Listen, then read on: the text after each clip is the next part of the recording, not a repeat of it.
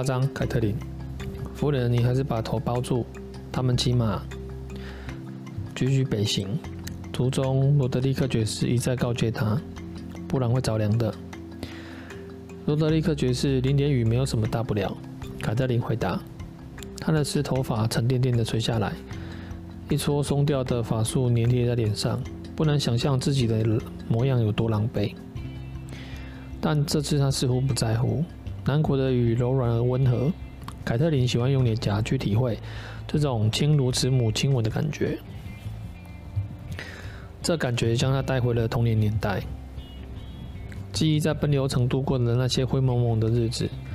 她记得宝义四起的神木林，枝干低垂；记得弟弟追着她跑过一堆石叶，笑声清脆。他也记得莱莎玩泥巴的种种情形，记得泥团在手中的重量，滑溜的的河泥在指尖流动的感觉。后来，他们咯咯笑着把做好的泥饼端着给小指头吃，他竟当真吃了一堆，足足病了一个星期。啊，记得当时年纪还小，凯特琳本以为自己早已忘却了这些事情。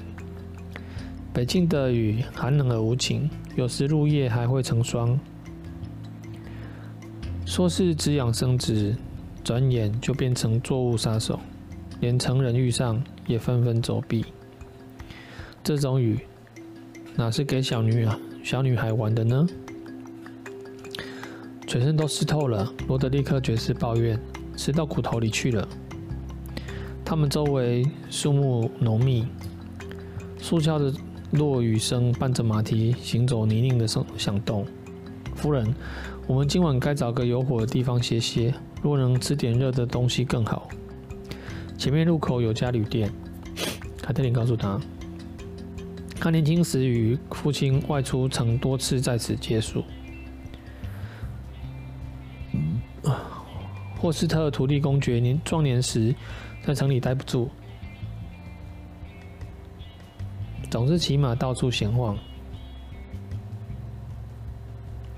他还记得旅馆主人是个不分昼夜嚼着烟草，名叫玛莎海德的胖女人。玛莎似乎永远都笑容满面，还常拿蛋糕给孩子们吃。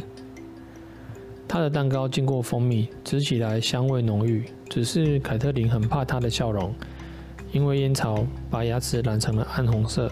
笑起来似乎血淋淋的，怪吓人的。有旅馆当然好，罗德利克爵士满心往向往的重复了一遍。不过我们最好还是别冒险，为了避免被人认出，还是找家民民居借宿比较妥。这时路上传来盔甲铿锵、马匹嘶鸣和雨水践踏的声音，他急忙住口。有人，他一边出声警告，一边握住手手上的剑柄。即便是在国王大道，小心谨慎也绝对有益无害。他们循声而去，绕过一个慵懒的弯道，看见那一群呈纵队行进的人马，全副武装，正嘈杂地渡过涨水的溪流。凯特琳拉住缰绳，让他们先行。其他队伍前列的人高举的旗帜已经湿透，垂挂下来，看不清楚。但来人都穿着蓝紫色的披风，海江城的银色飞鹰纹章在肩头飞扬，是梅利斯特家的人。罗德利克爵士朝他耳语，生怕他不知道。夫人，我看您还是把兜帽拉起来吧。凯特琳没有照办。杰森梅利斯特伯爵本人就在队伍里面，骑士们围绕着四周，身边是儿子派崔克。自从则跟在后方，他一眼看出他们是赶往军营参加首相的比武大会。过去这一星期，国王大道上到处都是自由骑士和自由骑手，带着竖琴和皮鼓的吟游诗人，满载啤酒花、玉米和一桶桶蜂蜜的马车，还有生意人、工匠和妓女和妓女。汹涌的人潮使得国王大道拥挤不堪，所有人都往南走。他不顾被认出的风险，好好打量了杰森伯爵一番。上次见他还在他还是在他婚宴之上，当时他只顾着和他叔叔说笑。梅利斯特家族是图利家族的臣属，此人出手送礼向来大方。如今他的中发间杂了几丝白色，岁月把他的脸庞凿出了痕迹，却并未减损他的骄傲。他骑在马上的神情。天不怕地不怕，凯特琳实在羡慕他自己担惊受怕多可可可太多了。他们经过时，杰森男爵简单的点点点头致意，但那只只是贵族老爷路遇陌生人时的基本礼貌。那双锐利的眼睛并没有认出他，而他儿子则根本连看都懒得看。他竟没有认出您。之后，罗德利克爵士。疑惑地问：“他只看到两个又湿又累、溅满泥浆的旅人站在路边，绝想不到其中一个会是他组织的女儿。我想，我们就算进了旅馆，也会很安全的。”罗德利克爵士。旅馆位于山河汇流处以北的岔路口。他们抵达时，天已快黑。玛莎海德还在嚼他的烟草，比凯特中记忆中胖了点。头发也灰白了些，好在他只草草瞟了他们一眼，没有露出恐怖的血腥微笑。只剩楼上两间客房没别没得别了，别的没了。他一边说，嘴里一边嚼个没完。两间都在钟楼钟塔下，所以不用担心错过用餐。只是有人会嫌吵，没办法，人太多，我们差不多客满了。如果不要，就请两位上路。他们当然要。房间在低矮沉积的阁楼内，要经过狭窄老旧的楼梯爬上去。把鞋子留在这儿。玛莎收了钱之后，告诉他们：“伙计待会会来清理，我可不想看你们踩着烂泥上楼。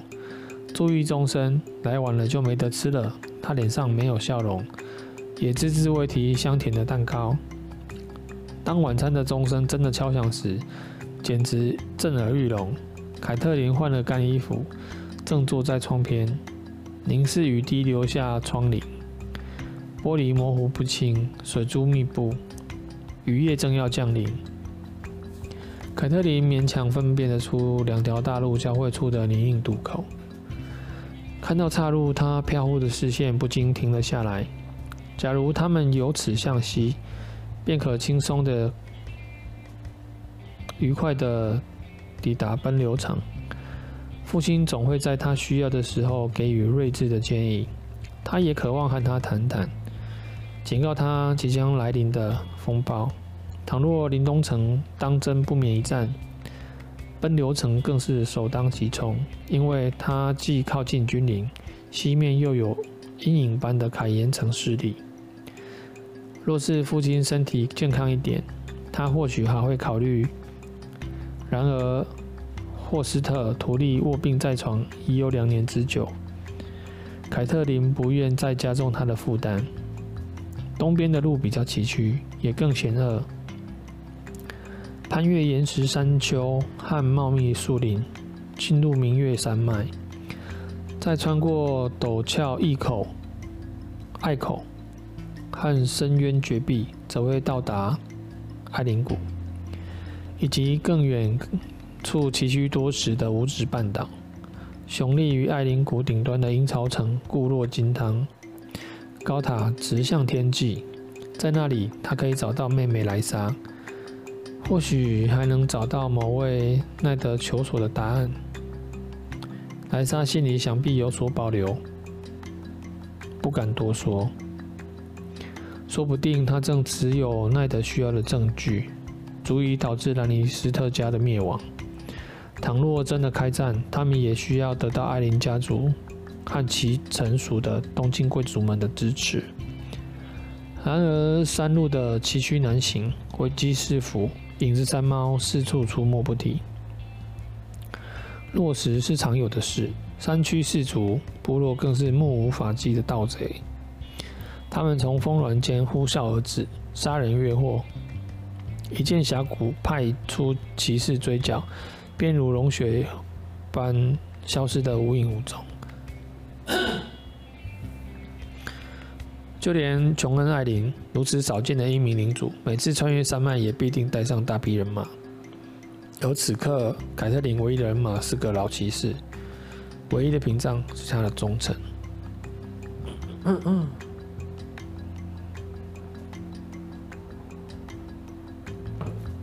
嗯，不，他想，奔牛城和英超城以后再说。此刻他应该北上，直取临冬城。他的三个儿子和责任重大、重大责任正对他翘首以盼，只等安然度过井泽，他便可对奈德的封臣宣宣布身份，然然后派信使骑马先行，发布国王大道戒严的消息。雨丝遮蔽了插入远方的田野，但凯特琳记忆里的风景依旧清晰。市集在路的那一头，再走一里有个村落，五十来间白色农舍围绕着一间小小的石砌圣堂。经过漫长而平静的夏季，如今村里的房舍想必更多了。由此向北，国王大道及三叉河的直流绿叉河平行。穿过肥沃谷地和青葱林荫，穿过繁荣市镇、坚实农庄以及河间贵族的城堡，凯特琳对每一位河间贵族都了若指掌。积怨已久的布莱伍德和布雷肯家族，没有纷争，他父亲就得出面调停。身为过家族最后传人的何安伯爵夫人，聚居于赫伦堡空寂的地窖里，整日与逝者相伴。暴躁的弗雷侯爵死了七任太太，他维利大河两岸的滦河城里早已世代同堂，内家外家师生百系难以数尽数，他们全都是土利家的封臣，宣誓效忠于奔流城。但倘若战争真的爆发，凯特琳却不知道这样的阵容够不够坚强。父亲是世上最坚强。最坚定可靠的人，他驱使一定会召集封臣。然而诸侯们都会来吗？戴瑞家、格莱莱格家和穆顿家虽然也都是奔流城的臣属，然而在三河之役中，他们却与雷加坦格利安并肩作战。弗雷侯爵，弗雷侯爵则是战争结束后才带着人马姗姗来迟。不禁让人怀疑他原本打算为哪一边效力。事后，他郑重其事地向胜利者表示自己站在他们这一边。但从那以后，父亲便改口叫他们“迟到的弗雷侯爵”。不能开战，凯特琳着急地想，绝对不能让战争爆发。钟声停止，罗德利克爵士过来敲他房门：“夫人，我们快下去吧，不然恐怕吃不到东西了。”过井泽之前，我们不以爵士夫人相称比较安全。他告诉他，扮成寻常女人不会引人注意，就说我们是妇女出门探亲好了。那就这样办，夫人。罗德利克爵士刚表同意，凯特琳便笑了起来。他才恍然大悟，自己又说错话了。习惯了，一时真改不过来。夫女儿，我他伸手想捻他早已不见的胡子，不由得困窘地叹气。凯特琳挽起挽起他的手，来吧，老爹。他说：“玛莎海德烧的一手好菜，我想你会喜欢的。不过千万别当面夸他，他那张笑脸还是不看为妙。”大厅很长，通风良好，一边立着一一排大木酒桶，另一边则是火炉。跑堂小弟拿着烤肉叉子跑来跑去，玛莎从酒桶里倒出啤酒。嘴里嚼着烟草，却也没停。长椅上座无虚席，村民和农夫与来历各异的旅客并肩而坐。一手黑一手紫的蓝坊师傅和满身鱼腥的讨河人坐在一起。浑身肌肉的钢铁匠缩着身子挤在瘦小的老修士旁边。一副硬汉模样的流浪武士和轻声细语的生意人，像。老友般交换着路上的消息，然而用餐里的人太多，带着刀剑，看得凯特琳有些担心。坐在炉炉边那个那三个配着布雷肯家的红色骏马徽章，还有一大群身穿蓝钢环甲、肩披银灰披风的人，他们肩头所绣的正是他熟悉的佛雷加双塔纹章。他一一打量他们的脸，但他们年纪都太小，认不出来。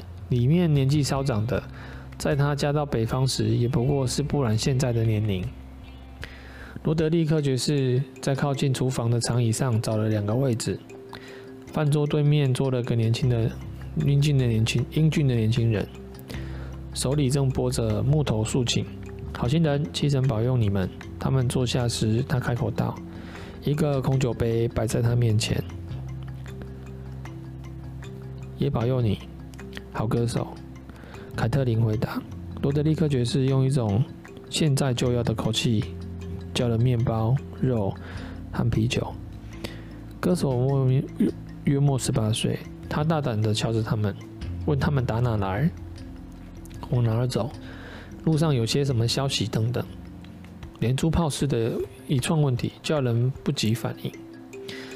我们两个星期前从军里英出发的，凯特琳挑了最安全的问题回答。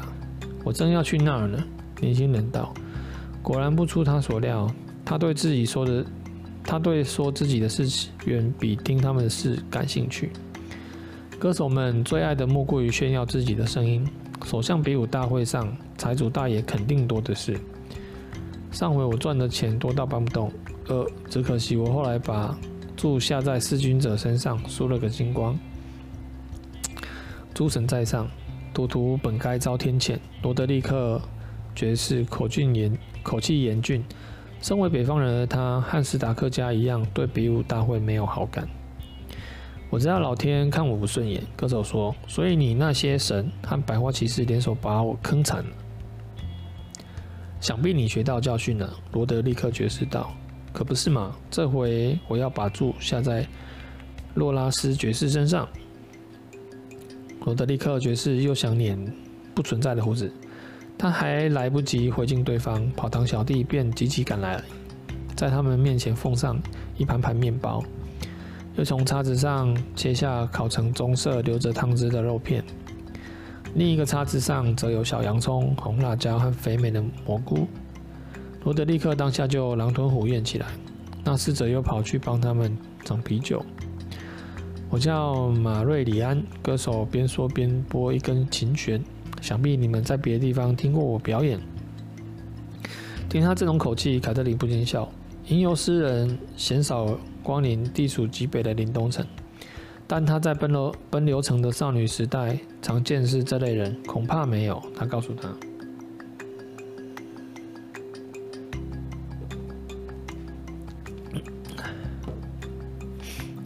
他在琴上弹出一个哀伤的音符，那是你的损失。他说：“你听过最好的歌手是谁？”布拉佛斯的阿丽亚。罗德利克爵士立刻应道：“哎，我比那老骨头高明多了。”马拉马瑞里安说：“如果你肯花个银币，我很乐意证明给你看。我是有两个铜板，但我宁可把钱扔到井里，也不想听你鬼叫。”罗德立刻爵士没有好气地说：“他讨厌歌手是出了名的。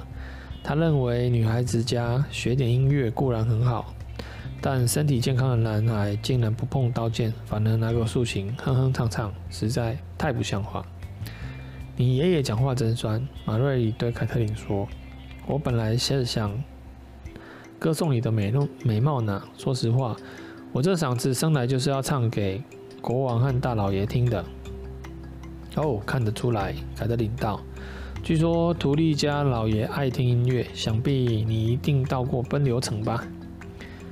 去过不知多少次了呢。歌手轻飘飘地说。他们还专门帮我备了个客房，我和他们家少爷熟得跟哥们一样。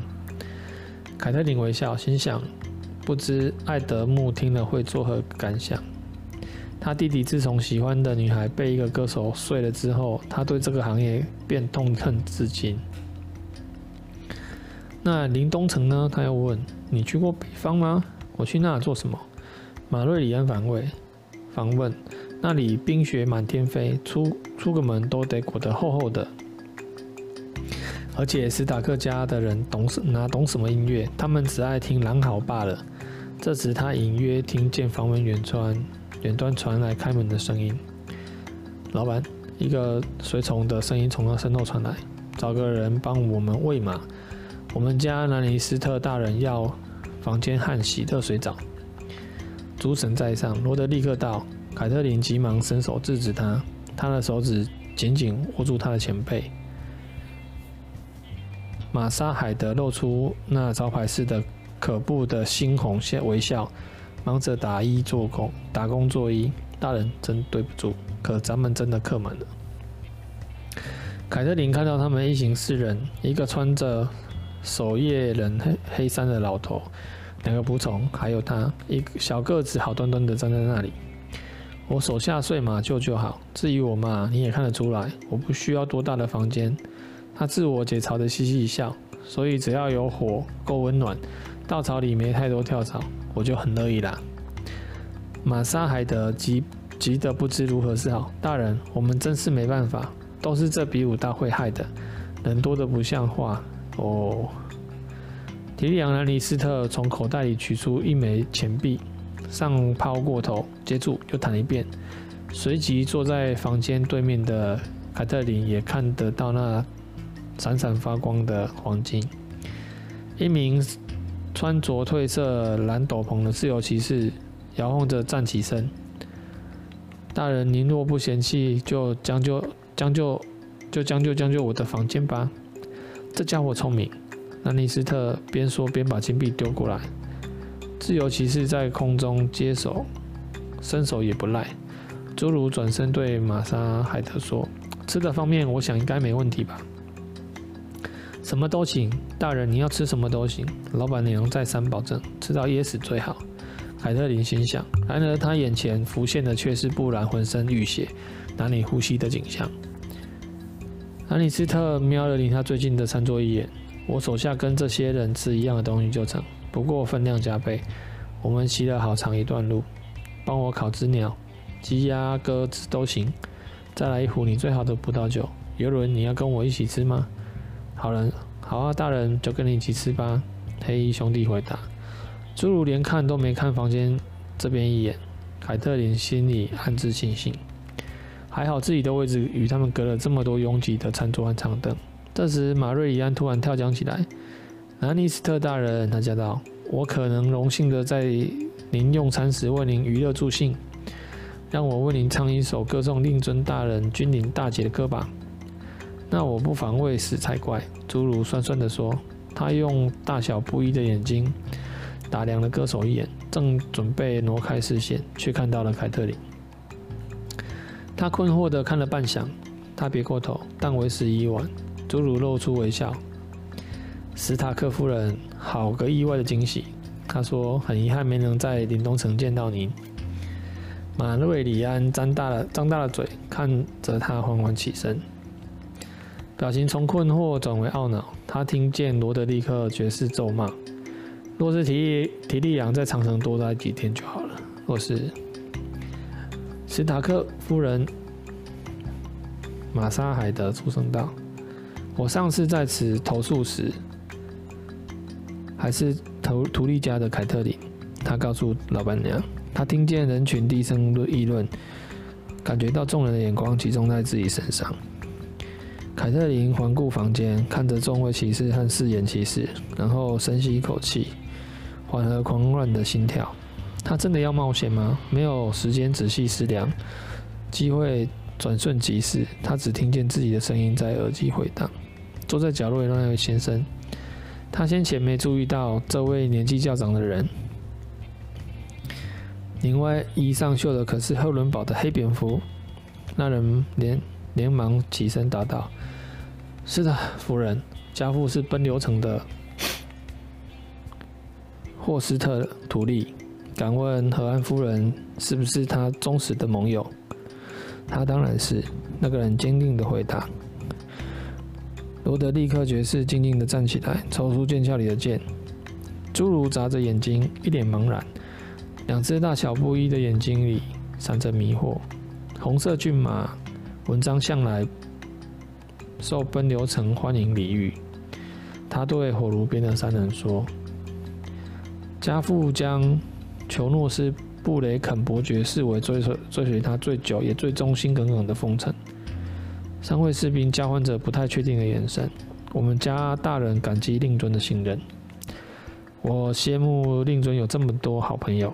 兰尼斯特讥讽地说：“但史塔克夫人，我不明白您这么做的目的为何。”他没有理会他，径自转向那群穿灰蓝衣服的人。这二十多个人才是关键关键所在。弗雷家的双塔标志我也很熟悉，主位爵士先生。不知你们家主人近来可好？他们领队站起来。夫人，我的大人他很好，他打算在九十岁命名日那天迎娶新夫人，希望有幸可以请到令尊大人到场争光。提利昂·兰尼斯特听了不禁偷笑。然而这时凯特琳已已然确定他逃不掉了。此人以客人的身份来到我家，意意图谋害我七岁的儿子。他指给全场的人看。罗德立克爵士提着剑走到他身边，以劳勃国王和诸位侍奉的贵族大人之名，我请求你们将他绳之以法，并协助我将他送至临冬城，听候国王律法发落。一时之间，凯特琳不知道究竟是数十十数支长剑齐声出鞘声音比较悦耳，还是当下迪利昂兰尼斯特脸上的表情更叫人痛快。